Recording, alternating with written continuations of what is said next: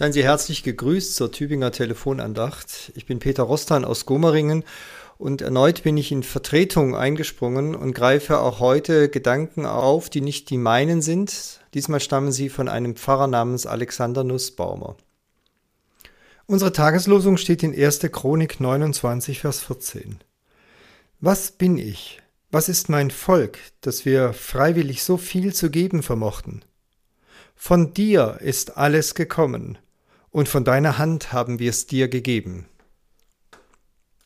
Der König David leitet eine Großsammlung ein für den Tempel von Jerusalem, der erbaut werden soll. Und er selbst steuert auch in überreichem Maß zum Bau dieses Tempels bei. Im Kapitel unseres heutigen Losungsverses sagt er, ich habe für das Haus meines Gottes außer allem, was ich schon zum heiligen Haus beschafft habe, noch 30.000 Zentner Ophirgold und 7.000 Zentner lauteres Silber beigesteuert, um die Wände des Hauses zu überziehen.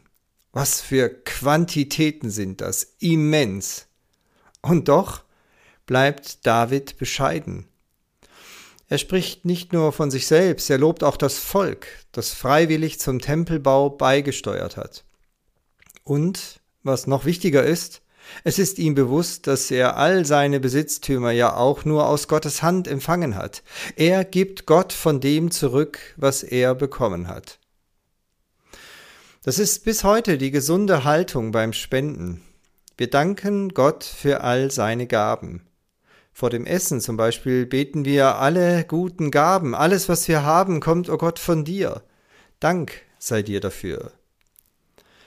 Was für die Gaben auf dem Tisch gilt, stimmt auch für den Inhalt unseres Bankkontos.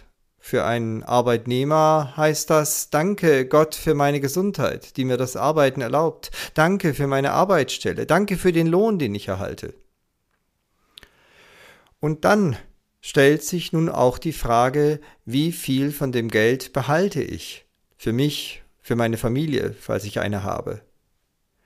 Und das, was ich dann weitergebe, lasse ich mit leichtem und dankbarem Herzen los. Also bilde mir nichts darauf ein, sondern tue es in dem Bewusstsein, das ist doch lediglich eine kleine Reaktion auf Gottes überwältigende Liebe. Ist Ihnen auch schon aufgefallen, wie häufig wir Jesus in den Evangelien von Geld und von Lohn sprechen hören? Im Gleichnis von den anvertrauten Talenten, den anvertrauten Funden zum Beispiel, macht er ja das Verhalten dem Geld gegenüber geradezu zum Maßstab für die Treue zu Gott. Und der berühmteste Ausspruch Jesu ist ja wohl der, dass man nicht Gott und dem Mammon dienen kann, also nicht dem einen ewigen Gott und dem Gott des Geldes.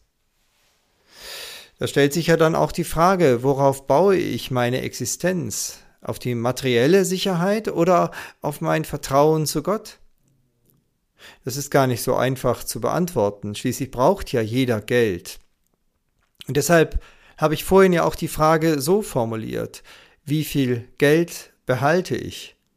Und nicht, wie viel Geld spende ich? Von wem mache ich mich abhängig? Nochmal, vom Geld oder von Gott? Die Antwort auf diese Frage zeigt sich zum Beispiel dann, wenn der Lohn zurückgeht oder die Stelle mal verloren geht. Gerate ich dann in Existenzangst oder behalte ich noch das Gottvertrauen?